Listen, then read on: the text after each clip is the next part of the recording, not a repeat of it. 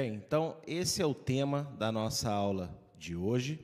A guerra está perdida. E nós vamos falar, né, fazer comentário de Apocalipse capítulo 9, do verso 1 ao verso 12. E aí você pensa assim, pastor, que título é esse, né? Mais para baixo, mais down, a guerra está perdida. Mas é exatamente o que você vai aprender comigo hoje. Porém, se você é fiel a Deus, fique calmo, ok? Que aí o resultado, neste caso, vai ser diferente para você e para mim. Eu creio no nome de Yeshua. Vamos então é, entrar no estudo de hoje, Apocalipse 9, de 1 a 12.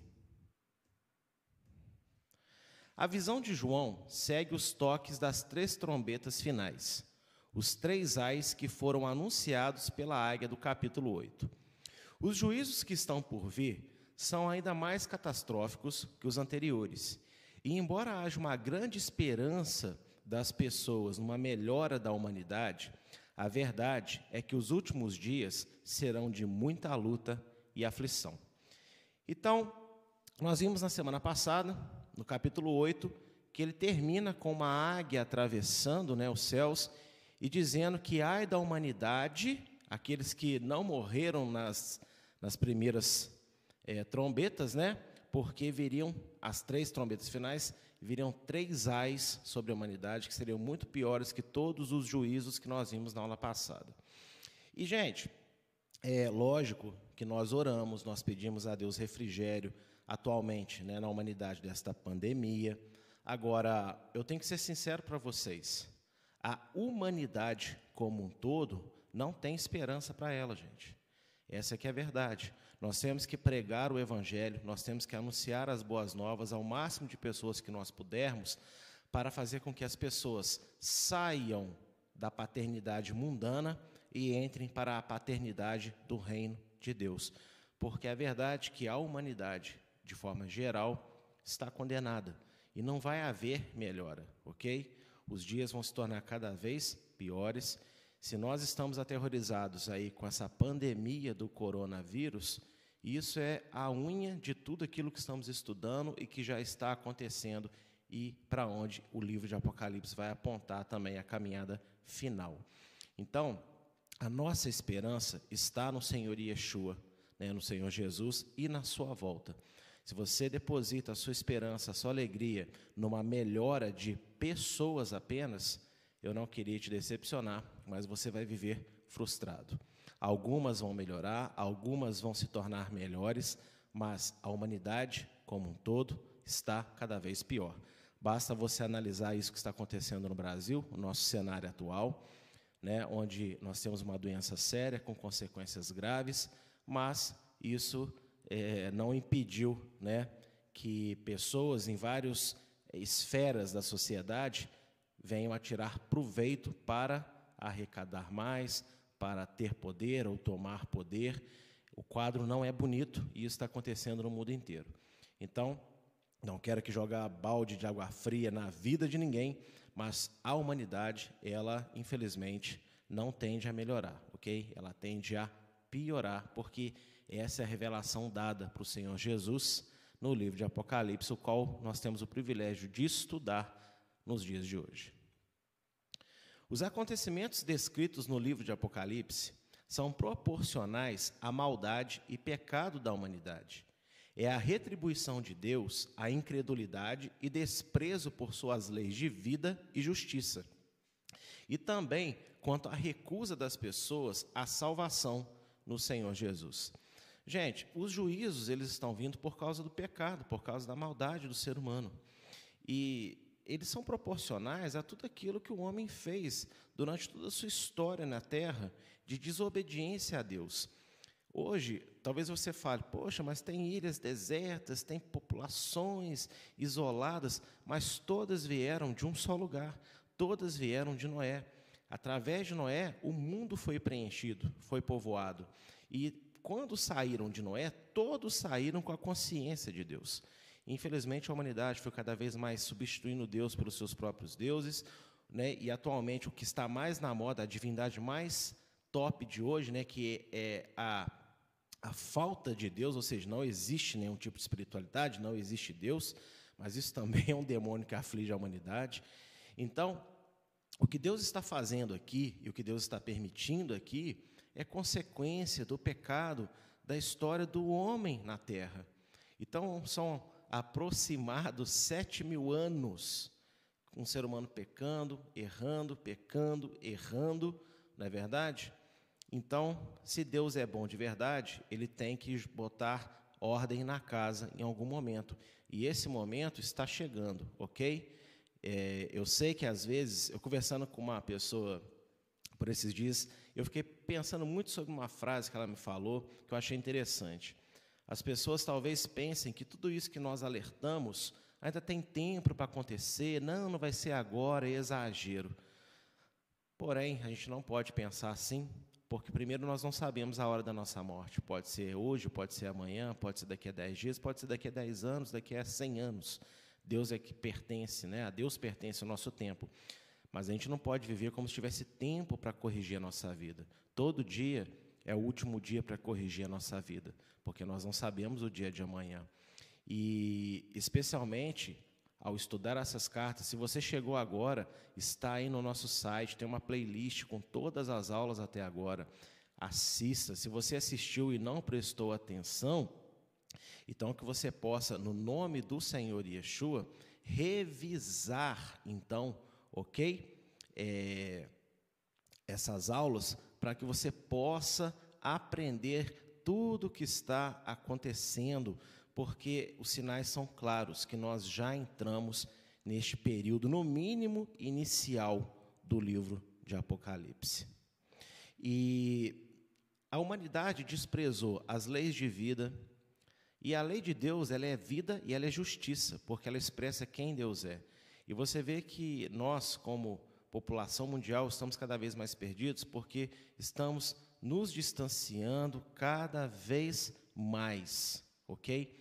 cada vez mais dos preceitos de Deus. E há uma recusa muito grande também à salvação no Senhor Jesus. Quantas pessoas ouvem o Evangelho e recusam? Hoje, é, eu falo muito isso, eu queria que você analisasse comigo. Existem nações que o nome de Jesus não pode entrar, lá você é proibido de entrar para pregar o Evangelho. E aí você deve se perguntar: para ser proibido de entrar, é porque já esteve lá. E aí recusaram, botaram para fora. Então é muito difícil hoje você falar que é, o mundo não ouviu falar de Jesus, né? Pelo menos ouviu esse nome de alguma forma. Infelizmente, gente, essa é a verdade. O mundo rejeita Deus e rejeita a sua justiça, rejeita a sua lei, rejeita a sua salvação. Mesmo dentro da igreja, quantas pessoas estão ali por seus interesses e motivos pessoais? mas sem valorizar verdadeiramente a salvação que vem de Deus. Então, a aula de hoje é uma aula para nós refletirmos o que é que realmente tem valor na nossa vida e o que é que nos dá a vontade de viver, o que é a nossa vida. Eu quero que você pense nisso no dia de hoje. Em Salmos 94, verso de 7 a 11, olha só o que diz. E ainda dizem: o Senhor não nos vê. O Deus de Jacó nada percebe. Insensatos, procurem entender. E vocês, tolos, quando irão se tornar sábios? Será que quem fez o ouvido não ouve? Será que quem formou o olho não vê? Aquele que disciplina as nações os deixará sem castigo? Não tem sabedoria aquele que dá ao homem o conhecimento? O Senhor conhece os pensamentos do homem e sabe que são fúteis. Gente, esse Salmo 94 né, é maravilhoso e é um questionamento que o salmista faz, as pessoas zombam de Deus, e é muito interessante ele falar Deus de Jacó, por quê? Porque quando você fala Deus de Jacó, Deus de Abraão, Isaac, Israel, você está dando uma identidade para Deus, não é qualquer Deus. né, né, é, todos os caminhos levam a Deus e Deus é um só no sentido de que todas as religiões pregam o mesmo Deus. Não. Deus ele tem uma identidade, ele tem um CPF, um RG espiritual, e é Deus de Abraão, Isaac e Jacó, o Deus de Israel. Isso dá identidade para ele. Então o salmista fala claro que as nações elas brincam, os pecadores falam: ah, esse Deus de Jacó aí, será que ele vê? Não sabe de nada. E aí ele que está falando, gente, vocês acham que ele não vê, vocês acham que ele não ouve, vocês acham que ele não vai disciplinar as nações, vai ficar sem castigo tudo que acontece? Né? Você acha que ele não tem sabedoria? E aí, ele sonda até os pensamentos. Então eu quis trazer esse salmo para que ninguém se engane, ok? Para que ninguém pense que as coisas estão ocultas aos olhos de Deus. Pode estar oculta aos olhos das pessoas ao seu redor, aos olhos do seu vizinho, aos olhos das pessoas que te olham pela rua, mas aos olhos de Deus nada fica oculto. E Ele está tomando nota de tudo aquilo que pensamos e fazemos. Se nos arrependermos, seremos perdoados. Mas, se insistirmos naquilo, então chegará o dia que nós prestaremos conta. Não apenas como indivíduos, mas como população mundial. E esse capítulo de Apocalipse, ele vai trazer a sequência de juízos que Deus está aplicando à humanidade devido ao seu pecado devido a pensamentos e comportamentos refletidos no caráter desse salmo. Não só de pessoas que ignoram a Deus achando que ele não existe, mas de crentes também que falam de Deus, mas agem como se realmente Deus não existisse, Deus não tivesse observando todas as coisas. Então, eu convido você à primeira hashtag do estudo de hoje, né? Hashtag Deus sabe todas as coisas. Amém? A profecia de Apocalipse não é só a exortação e alerta aos que creem, mas a promessa de Deus, através do seu Filho Jesus Cristo, que o tempo da sua recompensa por todo o sofrimento neste mundo e adversidades da vida está chegando. Ele punirá o mal e quem o praticou. Porém, abençoará com vida eterna e glória aos que se mantiveram fiéis a ele apesar de todas as lutas e dificuldades que enfrentaram. Gente, a mensagem de Apocalipse não é uma mensagem alegre, não é uma mensagem feliz. É, na verdade, é uma mensagem meio triste, meio melancólica, pelo sentido de que você vai vendo assim as desgraças que vão acontecendo na humanidade. E se você é filho de Deus, você não pode pensar assim, não, mas eu estou garantido, você salva a humanidade que se lasca para lá. Não, você deve ficar triste, você deve sentir um pesar na sua alma por todas as pessoas que foram feitas né, para a glória de Deus, mas que estão escolhendo a glória do inferno. Então, isso não é um sentimento bom para as nossas vidas, a gente não deve ficar alegre pelo dia do Senhor. Né? Mas, o livro de Apocalipse se mostra o juízo contra a humanidade, ele também, estudando esse capítulo, Deus abriu os meus olhos para isso. É, ele é uma exortação que deixa um certo pesar na nossa alma, mas ele também é, sabe, é Deus fazendo uma promessa para nós: olha, aguenta mais um pouco, só mais um pouco, porque tudo isso vai acabar. Sabe, essa vida louca que a gente leva, né, essa injustiça no mundo que a gente vive, né, essa falcatrua de governos e pessoas e negócios e maldade, falta de amor e falta de respeito, gente, está acabando, ok? Então, assim, não é bom a forma como vai acabar, porque pessoas vão ser condenadas, pessoas vão sofrer, porque escolheram isso, rejeitando a Deus. Mas olha, para você que está me ouvindo aqui, é, aguenta mais um pouco, porque o livro de Apocalipse também é uma promessa fiel de Deus, que está acabando as, eh, toda essa maldade, está acabando esse governo do adversário sobre a vida do homem. O rei Messias, o rei Jesus, ele está voltando. Ele vai estabelecer o seu trono em Jerusalém e ele vai reinar sobre toda a terra, ok? Serão mil anos de paz, de glória, de majestade e depois novos céus e nova terra aguenta mais um pouco, ok? Esse livro também é um livro de promessa. Deus ele não vai deixar impune a maldade. Ele vai punir a maldade, mas ele também vai enxugar todas as lágrimas daqueles que foram fiéis a ele. Então, você pode ter quedas, dificuldades, problemas e dias difíceis. Você pode ter vivido dias de falta de fé ou de frieza espiritual, mas você está me ouvindo nessa noite, a mensagem de hoje eu começo dizendo para você: se levante, se anime, porque Deus é real, Ele existe, Jesus Cristo está voltando, as palavras de Apocalipse já começaram a acontecer, o tempo do fim se aproxima. Então, a sua recompensa está nas mãos do poderoso do universo. Confia nele, não desiste, volta para a sua presença, se fortaleça na sua presença, permaneça na sua presença, continue voando na sua presença. Eu não sei qual é o estágio que você está, mas você está aqui me ouvindo nessa noite. Então eu faço o convite para você. Volte, esteja, permaneça, se fortaleça, ok? Porque Deus vai trazer a recompensa para os seus filhos. Glória a Deus. Olha o que diz o Salmo 149, verso de 4 a 9. O Senhor agrada-se do seu povo, ele coroa de vitória os oprimidos. Regozijem-se os seus fiéis nessa glória, e em seus leitos cantem alegremente. Altos louvores estejam em seus lábios, e uma espada de dois gumes em suas mãos, para imporem vingança às nações e trazerem castigo aos povos, para prenderem os seus reis com grilhões e seus nobres com algemas de ferro, para executarem a sentença escrita contra eles. Esta é a glória dos seus fiéis. Aleluia. Gente, olha que, olha que revelação maravilhosa desse salmo. O Senhor, ele se agrada do seu povo e ele vai recompensar o seu povo. Essa espada de dois gumes é a mesma espada que sai da boca de Jesus né? Então, veja aqui, por isso que ele disse que nós julgaremos com ele. Então, Deus vai tomar vingança da maldade da humanidade, mas porém, nós estaremos ao lado do Senhor e a nossa glória será a vitória final de Deus, onde todo mal deixará de existir e toda a existência, a nova existência que Deus irá renovar, restaurar, será preenchida perfeitamente com a glória de Deus e os filhos glorificados de Deus. Aleluia. E eu e você somos chamados para fazer parte disso.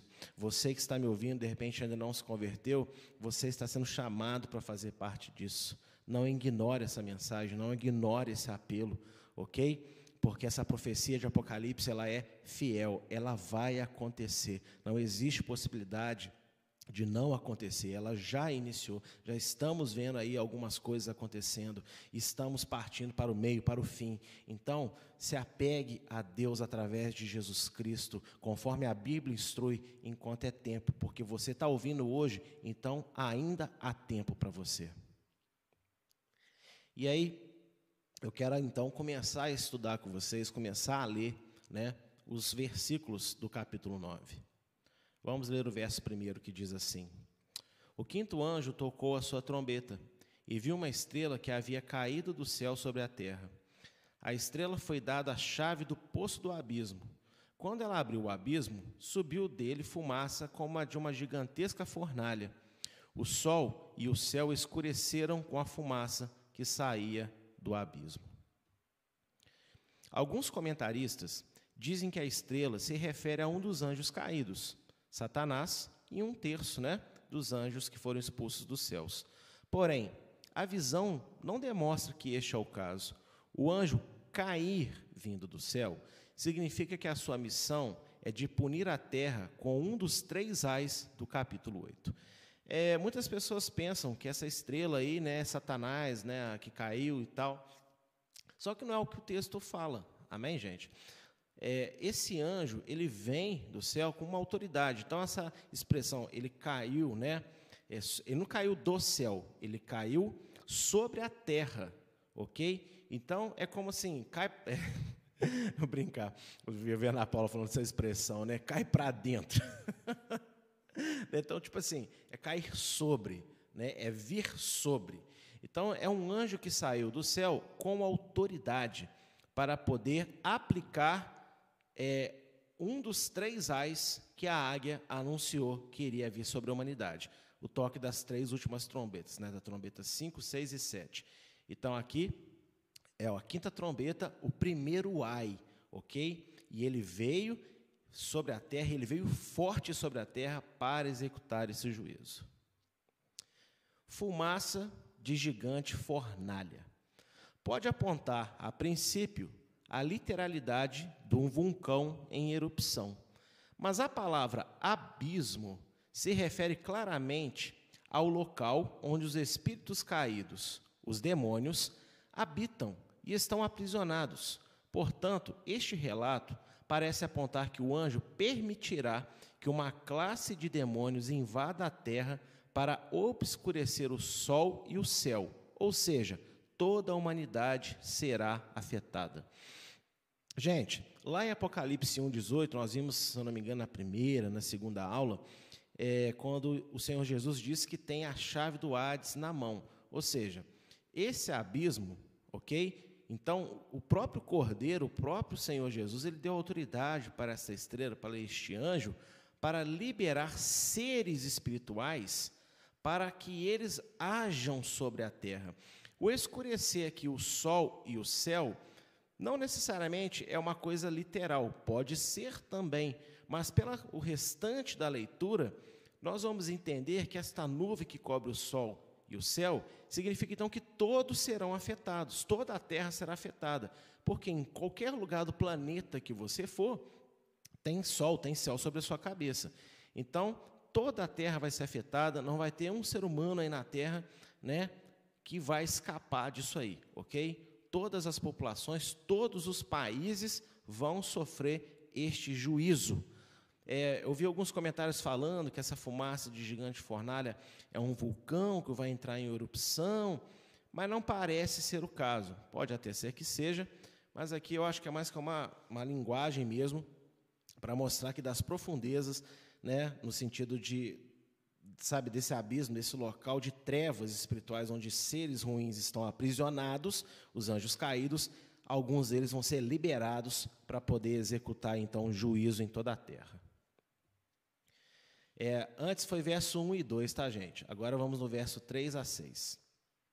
Da fumaça saíram gafanhotos que vieram sobre a terra, e lhes foi dado poder como dos escorpiões da terra eles receberam ordens para causar dano nem à relva da terra, nem a qualquer planta ou árvore, mas apenas àqueles que não tinham selo de Deus na testa.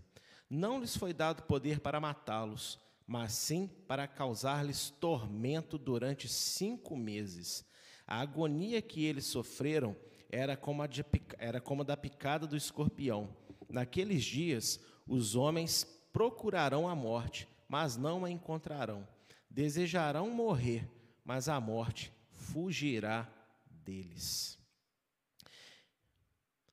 Os gafanhotos são, mais uma vez, a repetição de uma das pragas do Egito. E, só para você ver, está lá em Êxodo 10, 19. Ó. Você lembra da aula passada que nós vimos três pragas do Egito se repetindo, e aqui nós vamos ver agora a quarta. Então, é, Êxodo 10, 19, diz assim: Então o Senhor trouxe um vento ocidental fortíssimo, o qual levantou os gafanhotos e os lançou no Mar Vermelho. Aqui eu estou a referência errada, que está falando quando Deus já está retirando os gafanhotos. Está ah, aqui, ó, verso 12. Então disse o Senhor a Moisés: Estende a tua mão sobre a terra do Egito, para que os gafanhotos venham sobre a terra do Egito e comam toda a erva da terra, tudo o que deixou a saraivada. Então veja que Êxodo 10, 12 é, vai mostrar que os gafanhotos vêm para comer a relva. Mas esses daí não. Estes, porém, não são meros insetos, são demônios que irão atacar de forma impiedosa não as plantações, mas os seres humanos, com exceção dos servos de Deus que foram marcados. Eu disse que todas as populações, todo mundo vai sofrer, não é verdade? Mas existe uma exceção aqueles que foram selados por Deus, os servos do eterno Deus de Israel.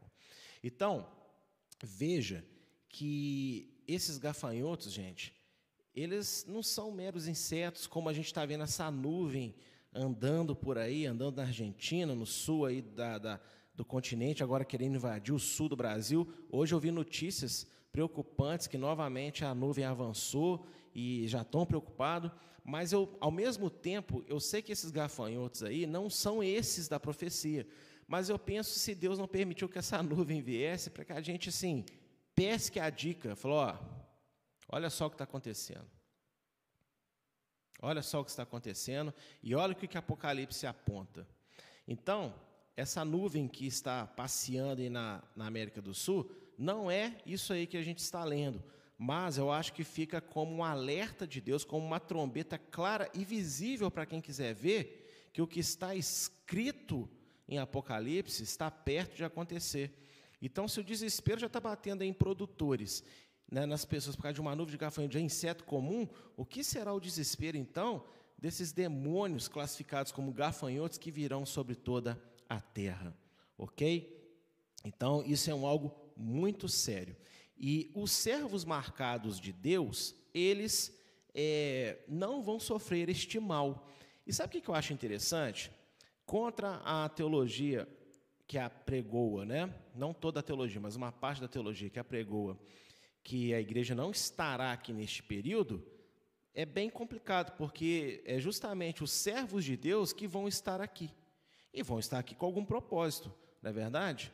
Então, eu continuo falando que eu prefiro me preparar para passar por tudo isso do que ficar relaxado achando que não vou passar, porque Jesus vai me arrebatar antes dessa hora e depois sofrer quando tudo acontecer. Ok? E aí eu quero lançar a segunda hashtag, eu quero que você pergunte aí para o seu irmão nessa hashtag também. Você está selado? Hashtag, você está selado? Ninguém responde. Eu quero que você lance essa pergunta aí para incentivar o seu irmão a refletir na sua própria vida. Se essa nuvem de gafanhotos, esses demônios saíssem agora para afligir a terra, você está selado? Você vai ser protegido ou você vai sofrer o seu mal? Os selados irão conviver com uma humanidade atormentada.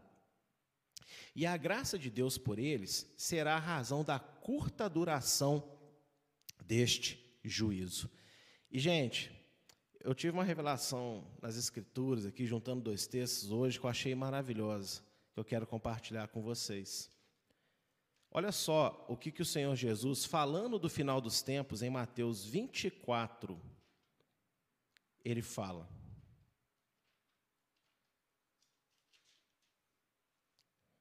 Mateus 24. Aí eu já vi muita gente falar assim que os dias vão se abreviar, porque agora tem menos minutos no dia, não é nada disso, gente. Eu vi claramente o que significa hoje. Olha só, Mateus 24, de 21 a 22. Ele está falando sobre o final dos dias com seus discípulos.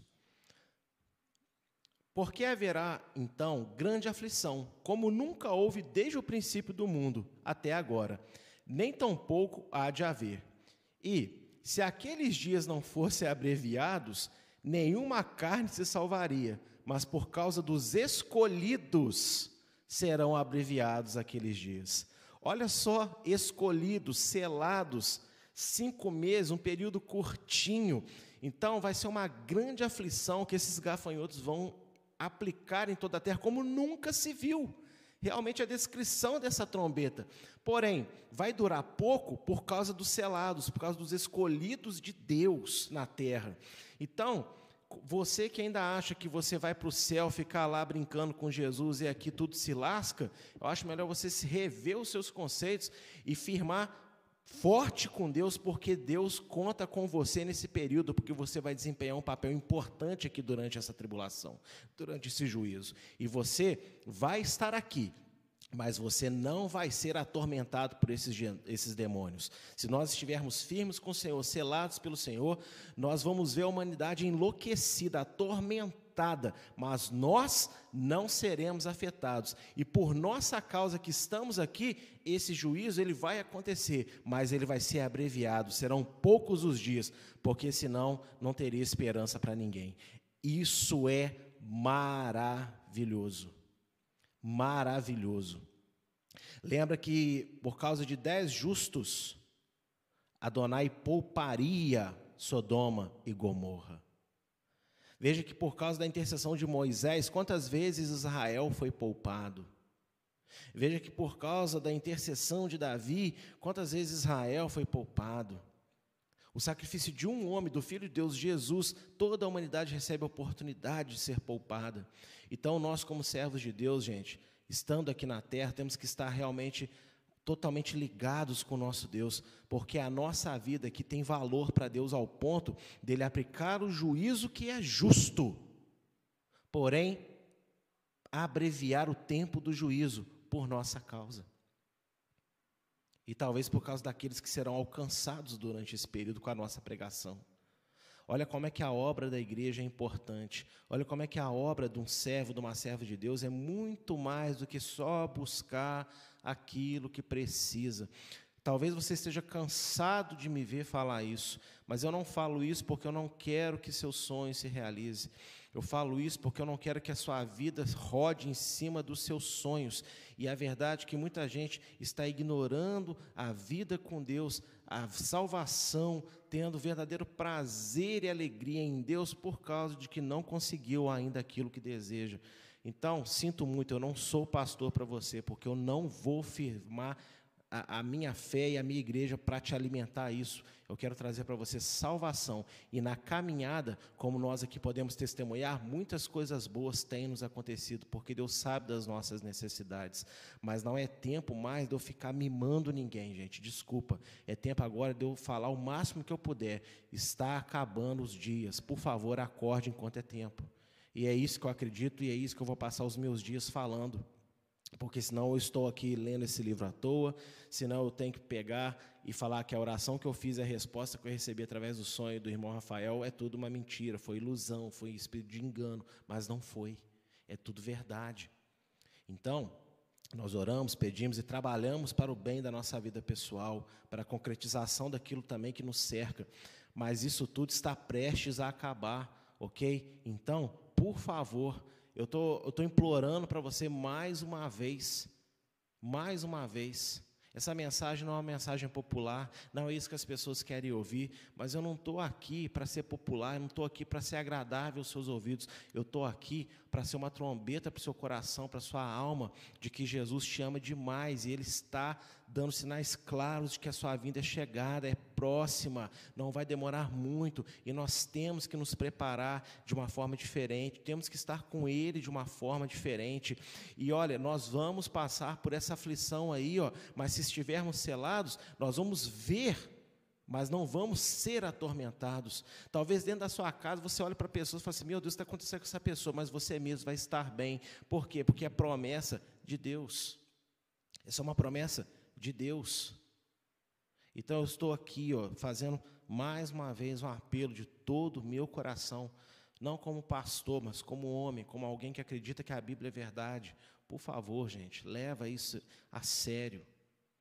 Leva isso a sério analisa a sua vida, o seu cotidiano, o seu dia a dia. Por favor, volta para Deus, não do jeito que você acha que é bom, mas do jeito que tem que ser.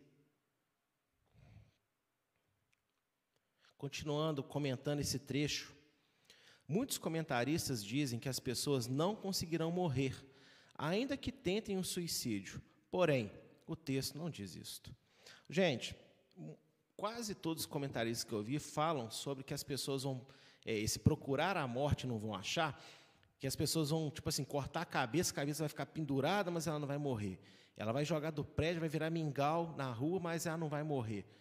Assim, é, aí, eu, aí eu percebi de onde que deve ter surgido né, a lenda dos zumbis. Né? Deve ser disso daí, né, da pessoa morrer e não morrer, vamos dizer assim. Gente, o texto não fala nada disso tá? O texto não fala que as pessoas vão procurar a morte, no sentido de que elas vão é, dar um tiro na cabeça, explodir uma granada, ela vai voar em mil pedacinhos, ela vai ficar ali viva ainda. Isso é um absurdo pensar um negócio desse. Eu quero trazer uma proposta de pensamento diferente para vocês, ok? O que eu, analisando, estudando, pensando sobre as experiências que eu tenho como pastor de cuidar das almas, eu, eu eu encontrei aqui essa saída, vamos dizer assim, e eu quero propor ela para vocês nessa noite. O mais provável é que todos que forem atormentados por esses demônios sentirão tamanha dor e angústia em suas almas que desejarão suicídio, mas o ímpeto e coragem para tal lhes será tirado, ou seja, a morte fugirá deles. E isso transformará as suas vidas num verdadeiro inferno, Gente, Quantas vezes eu sentei com pessoas que não querem mais viver, mas também não têm força para se matar. Ela ameaça que quer se matar, que quer tirar a vida, que quer morrer, mas ao mesmo tempo que ela quer, ela não consegue. E aquilo ali torna a vida da pessoa uma amargura, uma dor, uma desgraça viva, 24 horas na alma dela, nem dormindo ela tem paz. Então, quando a pessoa vai cometer o suicídio, ela tem aquele um segundo de um ímpeto, como se a morte chamasse ela. Então vem. E aí ela vai, ela pula, ela tira, sabe? Ela toma um remédio, enfim, ela faz essas coisas.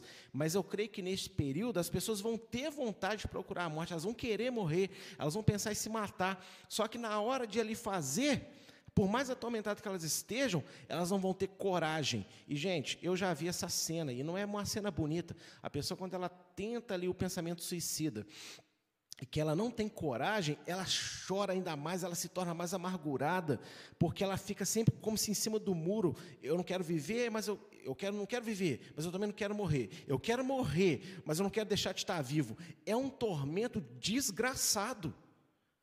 Eu sei do que eu estou falando, gente. Isso é algo terrível. E eu creio que é isso daí que vai acontecer nesse tempo. Amém? E antes de fazer uma repreensão que eu desejo, eu encontrei, né, eu lembrei de um texto que eu quis mostrar para vocês. Olha só, Deuteronômio 28, um juízo que Deus fala da desobediência, né? Que era uma consequência que aconteceria com Israel se escolhesse a maldição. Olha só, Deuteronômio 28, de 28 a 29. O Senhor te ferirá com loucura e com cegueira e com pasmo de coração, e apalparás ao meio-dia como o cego apalpa na escuridão, e não prosperará nos teus caminhos, porém somente serás oprimido e roubado todos os dias, e não haverá quem te salve. Gente, esse aqui era um juízo terrível que Deus fala para Israel, né? De que eles não teriam paz, eles iam viver sempre amedrontados, sempre atormentados. Por quê? Porque eles se afastaram de Deus. E isso aqui é por causa dos mandamentos naquela nação. E esse juízo se assemelha muito com esse princípio de Deus, só que agora para toda a humanidade que está afastada, que rejeitou a Deus, que rejeitou a sua justiça, o seu amor, a sua misericórdia, a sua salvação, a pregação do seu evangelho. Então vão ser dias de terríveis para as pessoas. As pessoas vão achar a única saída é eu morrer, mas quando elas forem ali, talvez com o carro ali a 200 por hora e colocar na frente do caminhão ali, ela não vai ter coragem, ela vai voltar para a pista dela, desacelerar, mas aí vai ficar atormentada com aquilo. Gente, misericórdia. Olha que coisa terrível. Olha que coisa terrível. E aqui um pequeno parênteses para todo mundo que está me assistindo e às vezes tem pensamento suicida. Eu quero falar um algo para você que está me assistindo. Eu tenho experiência, eu posso falar disso, porque aos meus 19 anos, o meu tio, os meus 18 anos, para ser mais exato, para 19, o meu tio, ele cometeu suicídio. E eu falei uma frase para ele que fez com que ele se matasse. Eu estava chorando na mesa da cozinha e eu nunca tinha visto meu tio chorar. Eu falei, que isso, tio, para de chorar, levanta daí, dá um jeito aí. Falando assim, brincando com ele. Ele olhou para mim e falou assim: é verdade, eu vou dar um jeito. Duas horas depois, nós achamos ele enforcado na área da cozinha. E eu vivi dez anos da minha vida achando que eu tinha matado meu tio. Então, eu nunca tive vontade de me matar para me juntar a ele. Mas eu sei o que é passar uma família, um, uma, um trauma de alguém que se mata. E eu quero falar para você, inclusive eu quero pedir perdão a Deus aqui nesta live por todos os ministros de Deus que falam que o suicida pode ser salvo porque estava muito afligido e Deus não vai rejeitar. Você é um herege que você está falando isso. Você está dando chave para o diabo ceifar a vida, seu herege. Sabe por quê? Porque se você se mata, você está cometendo assassinato que é um dos quatro pecados básicos de Atos 15, né? derramamento de sangue para que você seja salvo. E se você se mata, você matou a si mesmo, e não tem como você é, restituir o seu erro, porque foi a você, você matou uma pessoa, a si mesmo, acabou. Você não, tem, você não dá para voltar atrás. Então veja bem, você que tem pensamentos suicidas, você acha que você está acabando com algum problema, você está criando um pior. Porque se aqui está ruim, E eu não estou questionando aqui se aqui está ruim, se aqui está difícil. Realmente é você que sabe da sua dor, como eu que sei da minha. Mas eu te garanto que você tirar a sua própria vida é você ir pulando de cabeça com tudo no inferno. E o inferno, acredita em mim, é no mínimo um bilhão de vezes pior do que tudo isso que você está vivendo hoje.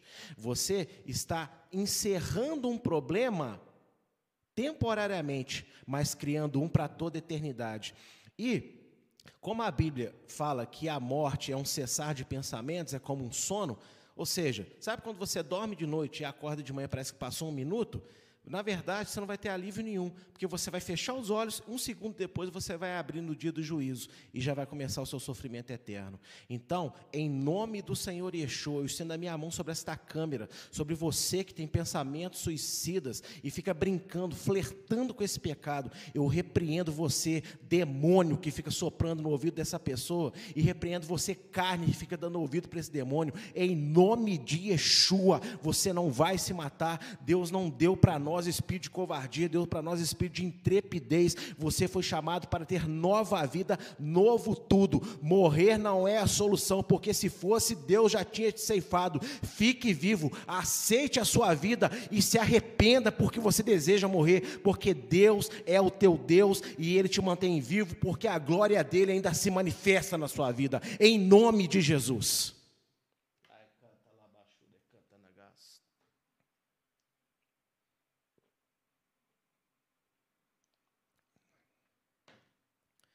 Continuando. Verso 7 a verso 10. Os gafanhotos pareciam cavalos preparados para a batalha.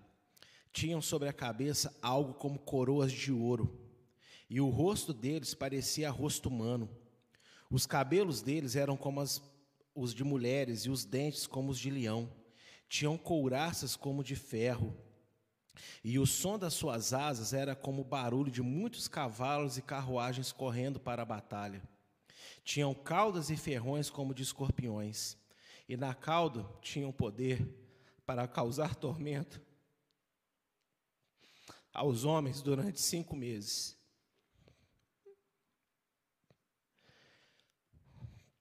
A aparência dos gafanhotos, dos demônios, deixa uma pista preciosa sobre como irão atormentar a humanidade nos seus cinco meses de atuação. Gente, aqui você vai ver que não é inseto, porque o João tem uma visão sobre eles. Não quer dizer que é a aparência real, mas Deus faz com que João veja eles dessa forma, para que a gente raciocine em cima dessa aparência, como que eles vão atuar, como que eles vão atormentar as pessoas. Então eu vou aqui fazer um comentário em cima dessas características desses gafanhotos sobre as nossas vidas. É, eu peço perdão a vocês, não estou emocionado, não é isso, amados. Mas é porque é, ao orar, ao repreender, eu sentia a tristeza como se fosse do próprio Espírito Santo, que cerca as pessoas com vida, que cerca as pessoas com amor, que cerca as pessoas com unção do alto, mas as pessoas como se falassem para o Espírito Santo: ah, isso não é o suficiente, isso não basta para mim, e rejeitassem a presença dele. Por favor, não faça isso. Não faça isso, meu amado, porque Deus desenhou você na eternidade. E quando você foi salvo, alcançado pelo Evangelho, Deus ele escreveu uma história nova para você viver. Não desista, ok? Não desista, porque isso é tudo que o diabo quer. Te enganar que desistir é o caminho. Não é. Mas vamos falar então aí das características desses gafanhotos. Cavalo de batalha. Na história das guerras antigas, o principal regimento de um exército, dando-lhe força, agilidade e superioridade, era a cavalaria. O que significa dizer que estes demônios são poderosos e determinados irão fazer a obra que lhes foi dada com diligência, prevalecendo em seu propósito. Gente, é, se você já estudou um pouquinho, pouquinho, não precisa ser muito não, sobre as guerras antigas, né? Gente, queria ver assim um, o exército inimigo tremer é quando chegava a cavalaria.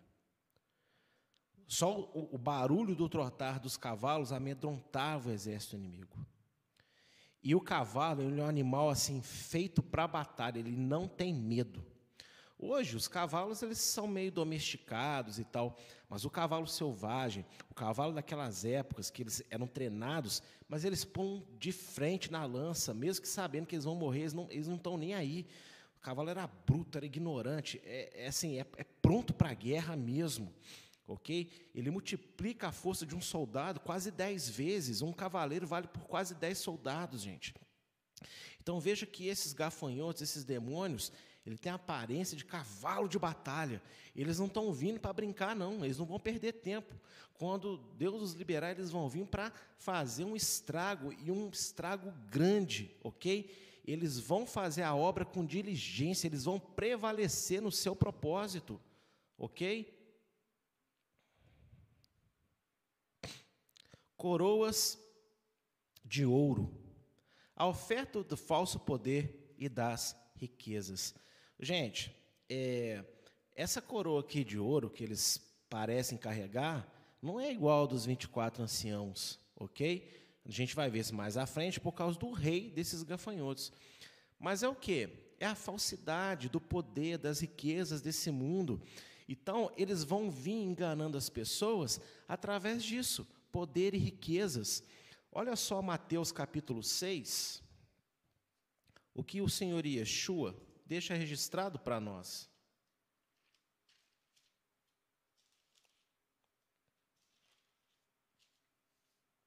Mateus 6, de 23 a 24. Se, porém, os teus olhos forem maus, todo o teu corpo será tenebroso.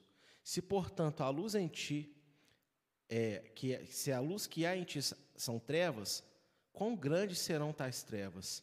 Ninguém pode servir a dois senhores, porque ou há de odiar um e amar o outro, ou se dedicará a um e desprezará o outro.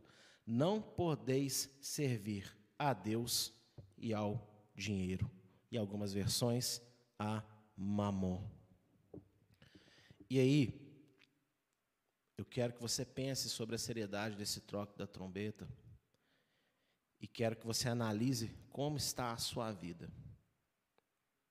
Como está a vaidade da sua vida. Se você está apegado às, às, ao poder e às, e às riquezas desse mundo.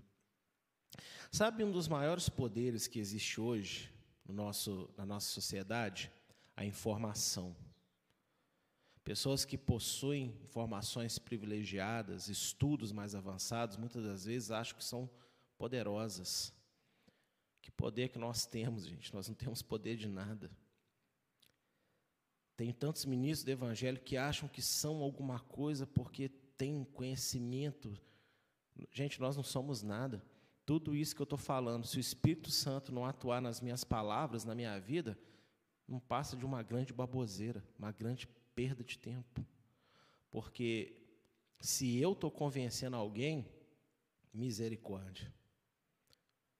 Porque quem convence é o Espírito de Deus, então toda a honra e toda a glória é para Deus. É por isso que eu, eu brinco, né? não desrespeitando jamais quem fala isso, porque eu entendo por que fala, mas é uma coisa pessoal minha. Eu não me permito falar que eu ganho é, que eu ganhei alguém para Jesus até hoje. Eu nunca falei assim, ninguém nunca me falou, ah, porque eu ganhei fulano para Jesus. Eu falo que Deus me usou para levar a pessoa para Jesus, porque se é o Espírito Santo que convence, então, na minha humilde opinião, quem ganha as pessoas para Jesus é o Espírito Santo. E nós somos só instrumento da sua vontade. Estou aqui querendo assim ferir nenhuma teologia, pensamento, é isso não é só compartilhando um sentimento com vocês. E no capítulo 4 de Mateus, versos 8 e 9, nós vemos o Satanás oferecendo para o próprio Senhor Jesus: Ó, se você uma vez se prostrar e me adorar, eu vou te conceder todos os reinos da terra. E que coroa que ele tem, por acaso, para oferecer? Ele é dono do quê? Ele é dono de nada. O reinado dele aqui é por causa das legalidades do ser humano, mas a terra pertence a Deus, gente. Ok? Tanto é que quando Deus fala basta, sai, ele tem que sair, basta, ele não pode fazer mais nada. Então, esses gafanhotos, eles vão vir para seduzir as pessoas com poder, com riqueza, sabe, com vaidade, com as coisas materiais desse mundo, apego a dinheiro, apego, sabe, a pessoas, a tudo que é carnal. E eu posso ter uma casa? Posso. Em nome de Yeshua, eu desejo casa, carro, trabalho, é, tranquilidade para todo mundo. Porém, desde que essas coisas não venham a escravizar a sua fé, não venham a tornar de você servo destas coisas, ao invés de servos de Deus. Então, se para manter a, a, as minhas coisas eu tenho que ser um mentiroso, eu tenho que ser um ladrão, eu tenho que ser é, uma pessoa completamente oposta do que a Bíblia fala que eu tenho que ser, é, a realidade é difícil. Perder tudo não é fácil, mas teria que ser a nossa escolha. Aqui, eu glorifico a Deus pela vida dos meus líderes, dos pastores que estão comigo nessa igreja. Amo todos vocês, saudade de todos vocês, de estar mais com vocês. Porque não é fácil nós pregarmos o que nós pregamos. Porque não é a mensagem da moda, não é a mensagem que encanta e nem a mensagem que a maioria busca e enche, né? E esvazia os bolsos para abençoar. Mas eu faço isso porque eu acredito que é a mensagem que está no coração do meu Deus. E é a mensagem que eu tenho visto que faz uma diferença na vida das pessoas, transformando elas cada dia mais em pessoas melhores para a glória de Deus, para que elas sejam salvas. Então eu prefiro ficar sozinho, mas fazendo aquilo que é a verdade de Deus, do que ficar cheio, lotado de pessoas ao meu redor e todas elas indo para o inferno por falta de eu falar a verdade para elas. E eu espero que você seja assim também em todas as áreas da sua vida. Deus ele quer te abençoar, com certeza ele vai abrir portas, ele vai cuidar de você, porque ele é o seu pai. Deus não é um patrão qualquer que só quer o seu esforço físico, se pudesse não te dava férias, não te pagava salário, te pagava muito menos que te paga. Não todos os patrões que são assim, mas eu digo assim numa maioria. Deus não é governante que quer seu voto para poder entrar lá na maracutaia do céu e roubar uma verba. Deus ele mandou Jesus Cristo, segundo o Evangelho de João, para dizer que nele, Jesus Cristo, nós ganhamos poder para sermos filhos de Deus. Então, Adonai, Deus, ele é nosso Pai. E como Pai, ele sabe das, das nossas necessidades. Porque para Deus nós somos todos como crianças no seu colo. E ele sabe perfeitamente de tudo aquilo que precisamos. E ele nos concede. Mas a gente não pode aprender a andar, a sair do colo de Deus e agora querer buscar tudo com a nossa própria força e se esquecer da dependência que nós temos que ter de Deus. Amém? Então, cuidado com as vaidades do mundo que esses demônios vão oferecer. Rosto humano. Os demônios são seres muito inteligentes. Os seus ataques serão sofisticados e afetarão a todos de forma única e pessoal. Gente, demônio não é um, não são seres assim que não pensam, que não sabem o que estão dizendo. Eu acredito que um demônio, por menor que ele seja, ele deve ser, sei lá, mil vezes, dez vezes, cem vezes mais inteligente que a gente, até pelo tempo que ele existe. Então, o ataque deles, sabe, vai ser um ataque assim, inteligente, com, com inteligência. E olha só o texto que eu quero mostrar para vocês, que isso não é nenhuma novidade. Olha só, Efésios capítulo 6, o verso 11 e 12.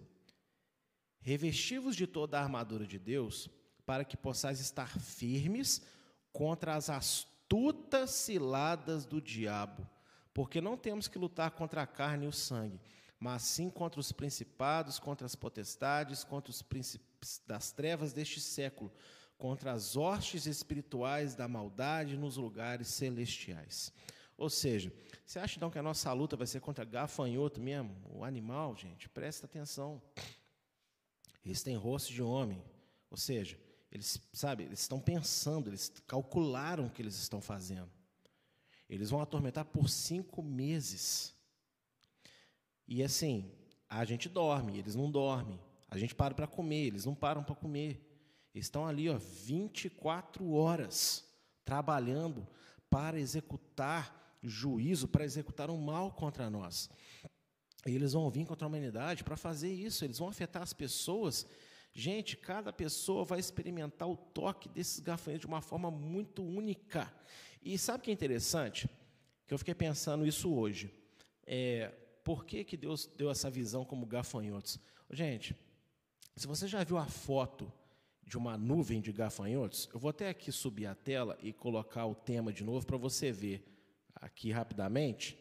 É muito pior que isso aí que você está vendo. Isso aí está light demais. Gente, uma nuvem de gafanhoto é impossível. É impossível alguém escapar. Todo, sabe, não tem como. Porque é uma coisa maciça que realmente, assim, é, entra nos mínimos, são bichinhos pequenos que não valem nada, mas juntos eles fazem um grande, um terrível estrago. Então imagina esses demônios saírem como gafanhotos, meu Deus do céu. Vão entrar em cada cantinho da alma, do pensamento, sabe? vão entrar em cada aspecto da, da vida do homem e vão bagunçar tudo de forma astuta, inteligente vai bater onde dói. Não é brincadeira, não. E só os selados serão poupados. Só os selados eles não vão poder tocar, porque os selados estarão santificados pela presença do Espírito Santo. Olha só, outra característica deles: cabelo de mulher.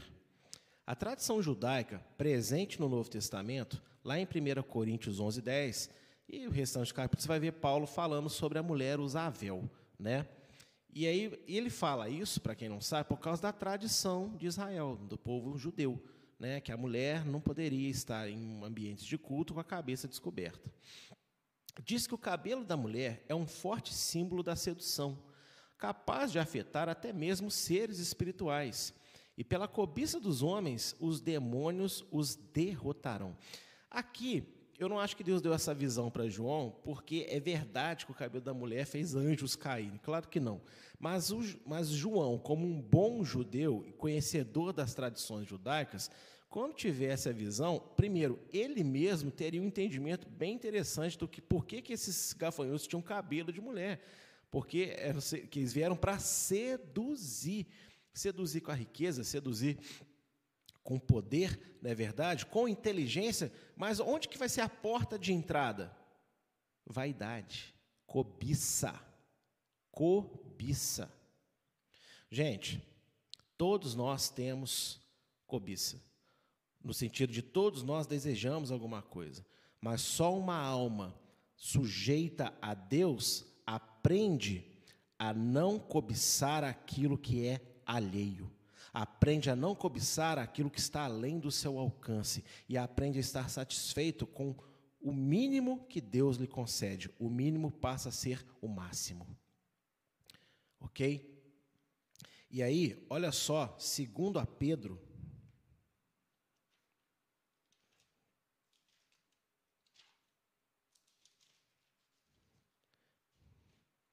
segundo a Pedro, capítulo 2, verso 18 a 20. Olha que texto sério. Portanto, falando coisas muito arrogantes de vaidades, engodam com os desejos da carne e com as dissoluções aqueles que se estavam afastando dos que andam em erro, prometendo-lhes liberdade, sendo eles mesmos servos da corrupção. Porque de quem alguém é vencido, do tal faz-se também escravo. Porque se, depois de ter escapado das corrupções do mundo, pelo conhecimento do Senhor e Salvador Jesus Cristo, forem outra vez envolvidos nelas e vencidos, tornou-se-lhes o último estado pior do que o primeiro. Ô, gente, é, e aí Mateus 11, 26, né? Quando Jesus fala que o diabo ele vem com sete piores do que ele, né? Para encher uma casa que estava adornada, que estava arrumada por ele mesmo. Esses demônios, eles virão com cabelo de mulher, eles vão vir seduzir, e a forma como eles vão conseguir seduzir todo mundo é por causa da cobiça. Não pensa, ah, não, eu conheço fulano que não tem cobiça de nada. Tem sim. Todo mundo tem cobiça de alguma coisa. Agora, um verdadeiro servo de Deus aprende a, a, a trocar a sua cobiça pela satisfação daquilo que Deus dá. E é um exercício diário, ok? Não é um passe de mágica, não. É porque a pessoa é sujeita a Deus. Então, Deus vai lá e fortalece a pessoa todos os dias. Lembra do apóstolo Paulo, quando ele diz: Aquilo que eu deveria fazer, eu não faço. Mas aquilo que eu não deveria fazer, quando eu vejo, eu já fiz. Ou seja, cobiça. Então, o apóstolo João, na sua primeira carta, ele também diz, no capítulo 2, que aquele que diz que não tem pecado já está pecando. E o que é o pecado, senão um pensamento de algo que não deveria? Então, gente, esses demônios vão trabalhar na cobiça das pessoas. E olha, infelizmente, quando a gente se torna escravo da nossa cobiça, do nosso próprio desejo, nós somos derrotados. Então, eu quero que você pense, se você já se encontrou nesse quadro, quantas vezes você, querendo estar firme com Deus, foi impedido de estar firme com Deus por causa do seu desejo, por causa da sua fraqueza, por causa é, da sua ansiedade. Aquilo que você até mesmo buscava em Deus, por não receber, por não ter, por demorar, muitas vezes é o que acabou te tirando da presença de Deus. Você foi derrotado pela sua cobiça. Isso é um algo extremamente sério. Isso é muito sério. Nós temos que aprender a sujeitar a nossa vontade a Deus. E há tantos tipos de cobiça. É muita forma, é sentimental, é emocional, é financeira, é material, é, é cargo. É, gente, é, é impossível, eu acho, eu tentar nomear tudo aqui. Mas eu sei que esses demônios, eles vão sair com autoridade. E eles vão atacar as cobiças das pessoas e vão derrotar as pessoas. Isso não é brincadeira, não, gente.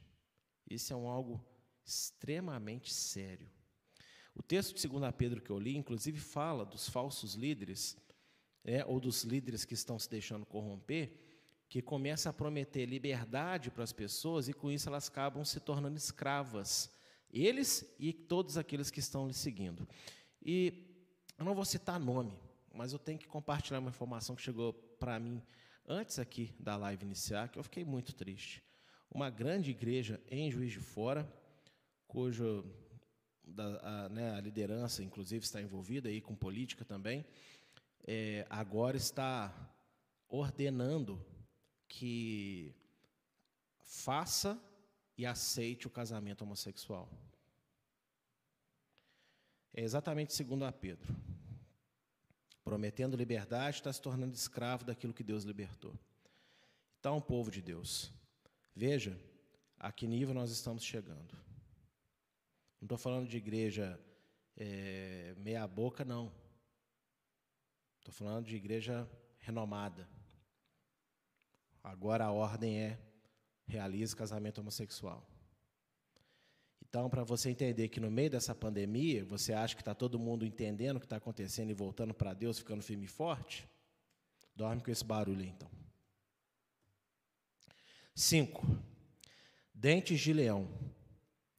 Os demônios, após seduzirem, irão atacar, dar o bote, pois a sua missão é levar as pessoas ao completo desespero. Gente, eles seduzem, eles oferecem, mas uma vez que seduziu, entrou, eles vão atacar, eles vão morder, eles vão ferir, ok? E o objetivo deles é claro, o texto é claro, vai levar as pessoas a um completo desespero ao ponto das pessoas quererem morrer mas na hora ali não ter ímpeto para fazer.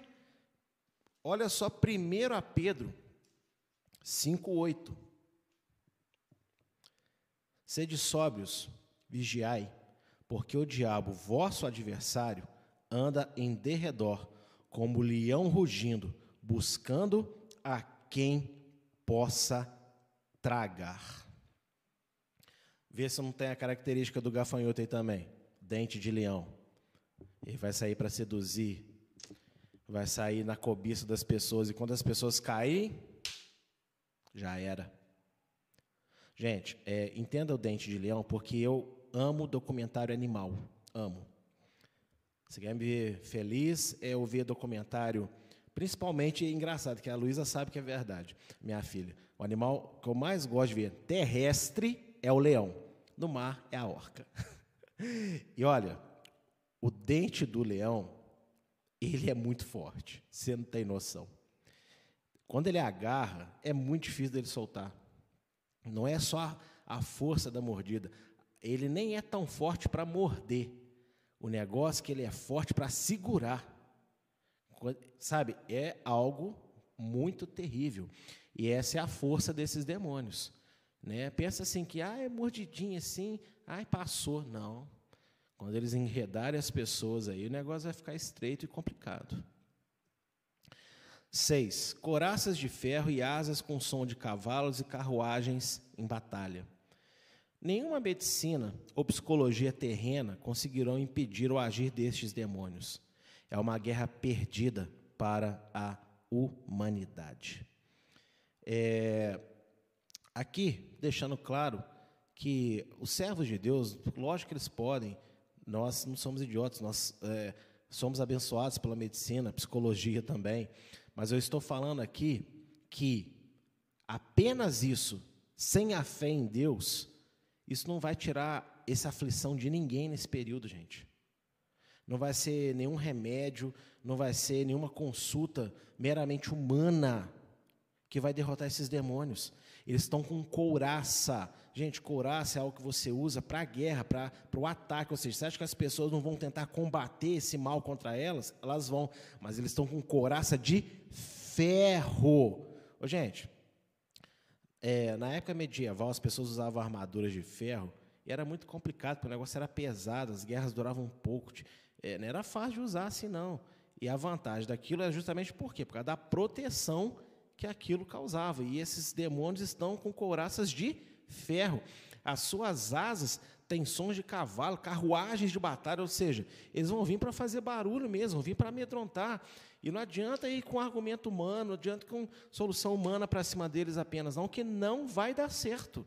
Ok? Por isso que o tema de hoje é a guerra está perdida. Porque o texto diz claramente, vai ser dada autoridade para eles e vai toda a humanidade vai sofrer, não vai ter um, ah, não, eu, eu não creio em Deus, mas eu sou top, eu sou forte. Ah, coitado. Vai sofrer, vai sofrer para burro. Não tem escapatória. Essa guerra, gente, ela está perdida. OK? Apenas para os servos selados de Deus, é que nenhuma das, isso não vai ter efeito. Agora, vai ter o efeito da gente ver. Nós vamos ver as pessoas passar por tudo isso. Então, vai ser um sofrimento para a gente também de ver pessoas passando. Nós vamos ter que interceder, nós vamos ter que fazer muita coisa. Porém, nós não vamos sofrer essa aflição aí. Agora, imagina todos os crentes que tal, tá, eu sou de Deus, eu sou de Deus, papapá, não sei o quê mas não estão firmes com o Senhor. Continua agarrado ali, ó, ali, não quer mudar, não quer ser diferente, não quer, não quer, não quer. Sabe, é, com muito carinho, deixa eu falar uma coisa para vocês hoje. É, a gente não tem mais tempo de lidar com criança, não. Você tem que amadurecer. Sabe, você tem que parar de ficar agarradinho ali no seu mundinho e achar que se não der atenção para você no seu mundinho do jeitinho que você quer, que isso é falta de amor. Não, falta de amor é sua, com você, com as pessoas que cuidam de você e com as outras almas que poderiam estar ouvindo o evangelho pela primeira vez, mas não estão, porque está um montão de gente te cercando ali com nhenhenhinha para sempre. Você precisa de amadurecer, meu querido, minha querida, porque é, não tem mais tempo para ficar brincando, ficar de carinha virada, de statuzinhos virado para fulaninho, para fulaninha, sabe? Ou você para com essa bobeira, ou então, depois não reclama com Deus que você não foi avisado. Sabe? Quantas pessoas são homens, mulheres, adultos, deveriam ter uma postura, deveriam ter um, uma, uma conduta, porque são servos de Deus. Ninguém precisa nascer e aprender isso no mundo, mas ao vir para a palavra, Deus, o Espírito Santo está ali, ó, constantemente exigindo isso de você, exigindo isso de nós. Então, gente, vamos levar as coisas de Deus a sério. Há espaço, ok? Para a nossa vida pessoal, há espaço para tratarmos os nossos problemas, mas tem que haver espaço para um pouco mais do que isso. Deus, como eu sempre falo, ele não é caixa eletrônico, não é caixa 24 horas que você vai lá sacar o que você está precisando. Ele é teu Senhor, ele é Rei dos Reis e Senhor dos Senhores. A gente precisa de ter uma fé amadurecida. E olha, desde quando eu converti, eu já ouvi esse tipo de mensagem, alguns pregadores falando que precisamos de amadurecer a fé. E agora que eu estou vendo os sinais de Apocalipse, eu já vou falar para você: corre, porque você já perdeu tempo demais. Mas se você ainda está vivo, vamos lá, recupera aí o tempo que você perdeu. Mas, ó, acelera, porque já passaram muitos anos e esse tempo não volta. E o tempo daqui para frente está complicado. Muita gente, através dessa pandemia, está se aproximando a Deus, está fortalecendo a fé, mas muitos também, só misericórdia. E sete, caudas e ferrões de escorpiões. Gente, a picada do escorpião não é discreta, ou seja, não é aquela picadinha que você, ai, passa um álcool e logo não. O seu veneno traz dor e febre. E assim será o agir destes gafanhotos, né, desses demônios. A sua picada, a sua mordida, a sua ferroada, o seu trabalho, não vai ser algo assim, na, leve, suave, não, vai incomodar vai incomodar, como o próprio texto diz, ao ponto das pessoas quererem a morte, mas não conseguirem, e vai ficar naquele vivo ou morro, morro ou vivo. Vai ser algo terrível. Em Lucas 10, 19, também fez muito sentido para mim, né? Lógico que o contexto era outro, mas é totalmente aplicável aqui. É, vamos ler, né? Não vou nem falar, não. Vou ler com vocês. Lucas 10, verso 19. E aí, Vamos ver quem está ligado, antenado aí nas coisas que estão sendo ensinadas. Você vai colocar a hashtag eu recebo. Eu só vou ler, amém? Vamos ver se você recebe então o que está aqui. Eis que vos dou poder para pisardes em serpentes e escorpiões, e sobre toda a força do inimigo, e nada vos fará dano algum. Não foi o que Deus prometeu aí? Os selados? E eles saem como escorpiões? Eu recebo, em nome de Yeshua. E para eu receber, então eu tenho que estar na posição. Não é verdade? Eu tenho que estar na posição. Por isso que eu comecei esse estudo hoje falando que o Apocalipse é um livro meio melancólico, meio triste por causa das coisas que vão acontecer, mas também é um livro de esperança. É uma promessa fiel. Está vendo? Os selados, os servos de Deus, vão ver tudo isso ao seu redor, mas eles não vão sofrer todos esses males. E o próprio Senhor Yeshua já tinha falado, ele vai nos dar poder e autoridade para pisar nessas coisas, né? Não para pisar no demônio, literalmente, mas essa influência não vai afetar a nossa vida. E este mal não vai nos causar nenhum dano. Aleluia! Mas agora pensa nas milhares e bilhões de pessoas no mundo que vão sofrer isso, e crentes que são meia boca com Deus também vão. Então, amigo, amiga, por favor, eu sei que eu estou sendo chato, mas eu vou ser chato, você vai me aguentar. Pelo amor de Deus, você tem que amadurecer a sua fé. Por favor. Isso, né, gente, isso, isso, não é brincadeira, gente. Eu tenho falado com a pastora Daniela aqui em casa, a cada semana que eu vou avançando nesse livro, que eu vou estudando, eu acho que eu vou ficando um pouco mais deprimido, não no sentido de triste, jururu, não, mas no sentido de ver que, sabe, a gente brincou, a nós como igreja, ok? Tanto como congregação, mas como igreja no mundo, a gente brincou por tempo demais, levando a vida assim, sabe? Uma benção aqui, uma alegriazinha ali, uma queda lá, duas quedas lá na frente, Gente, não, não, não. Pelo amor de Deus, não. Porque se esse dia chegar amanhã, a gente não sabe a hora, se a gente tiver nessa, não vai rolar. Verso 11 e verso 12. Tinha um rei sobre eles, o anjo do abismo, cujo nome em hebraico é Abaddon e, em grego, Apolion.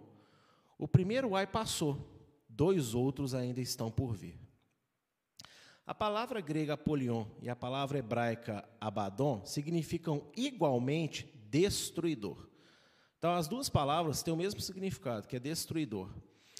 E, ou seja, o rei destes gafanhotos não é o Senhor Deus por meio de seu filho Jesus, mas o próprio Satanás.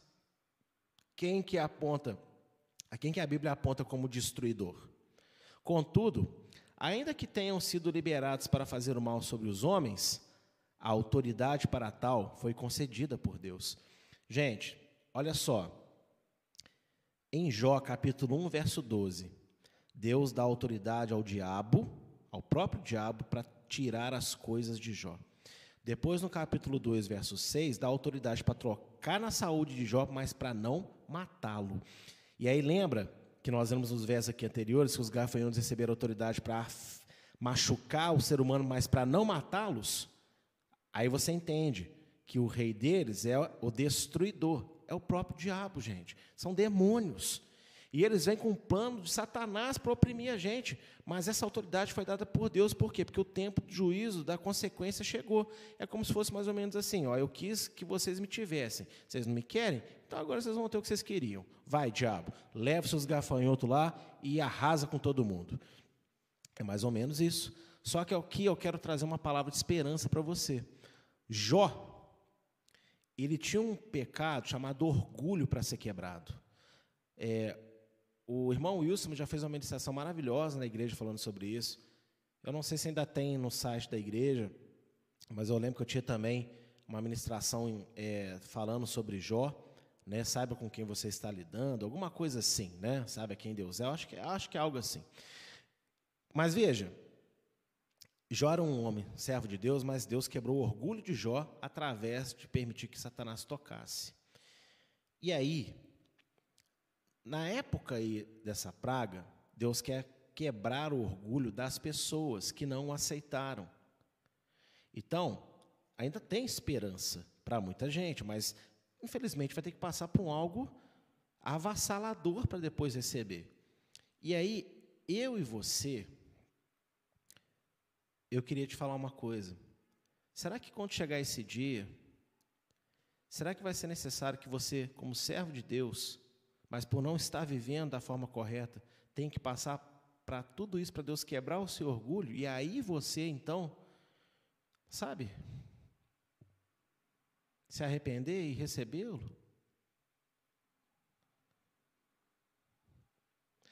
Porque eu não quero fazer ideia do que isso seja. Que eu veja isso com os meus olhos, mas que eu não sinta isso na minha carne. E muitos de nós, às vezes, carregam algum tipo de orgulho dentro da gente.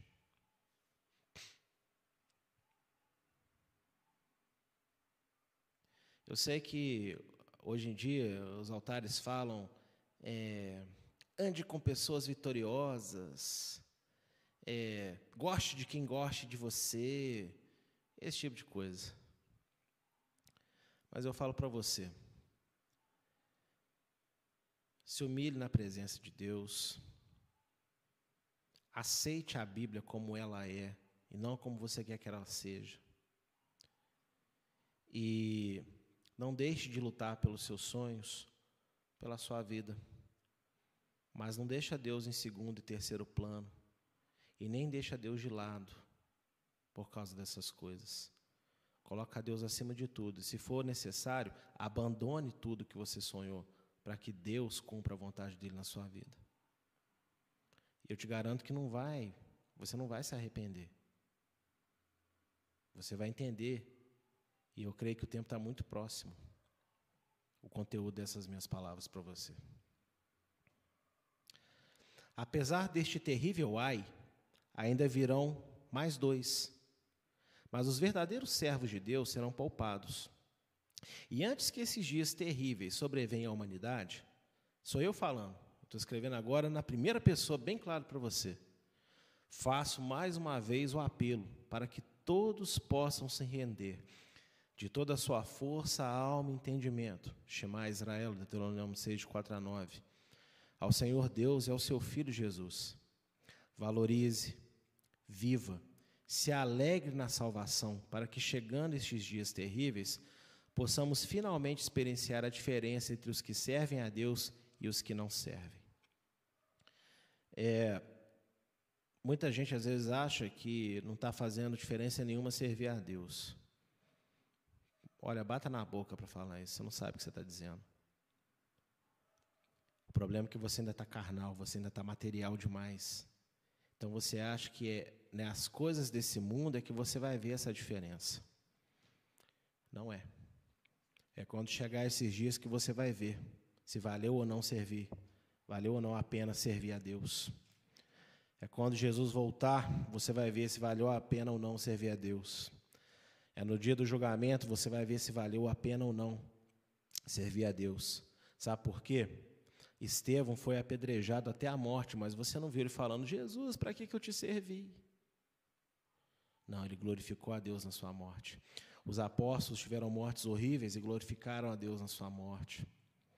Os primeiros cristãos, os primeiros é, convertidos às nações a Deus, como também os judeus crentes dos primeiros séculos, sofreram cada coisa horrível nas mãos de Roma. E Deus não amava esses, essas pessoas?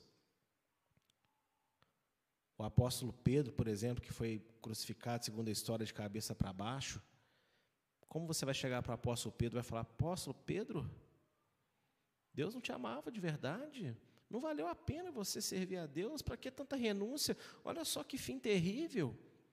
O apóstolo Paulo, na carta de Timóteo, ele cita as suas tragédias, né?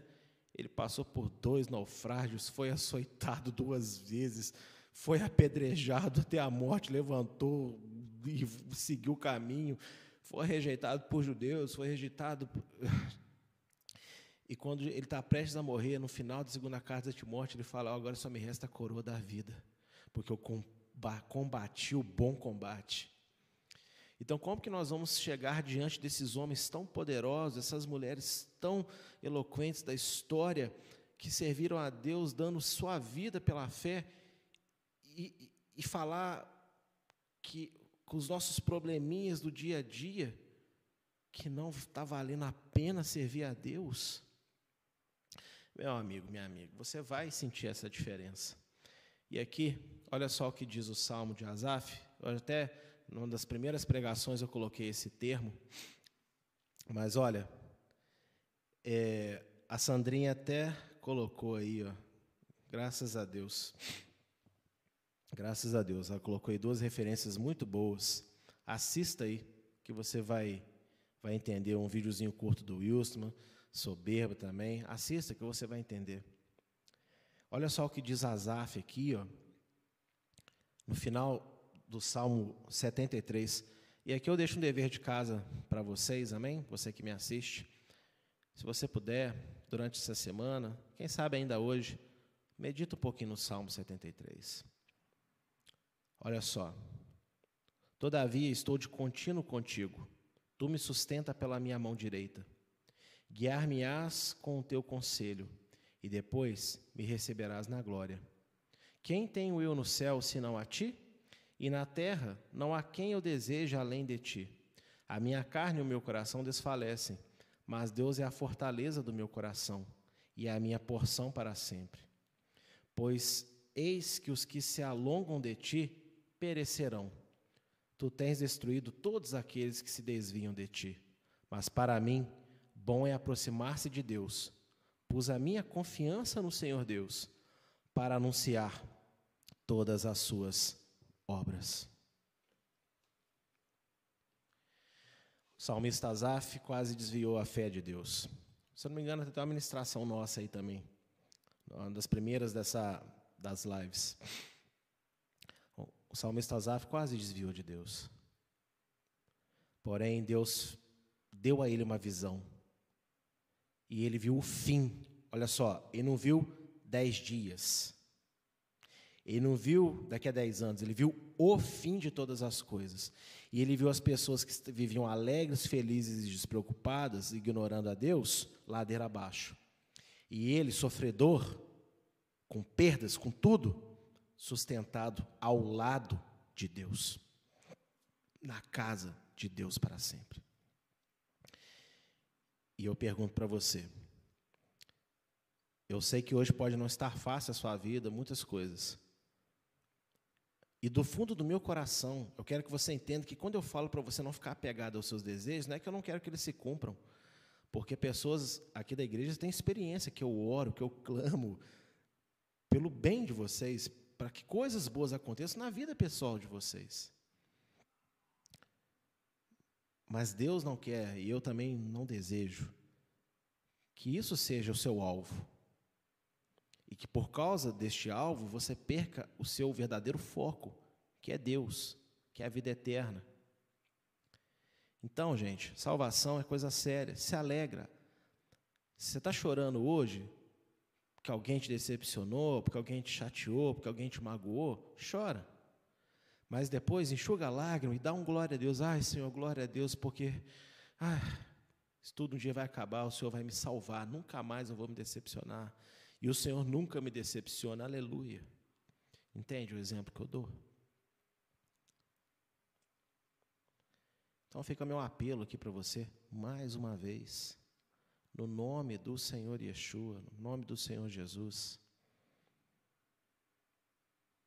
Valoriza a tua salvação. Valoriza a tua salvação. Amém? No nome do Senhor Jesus.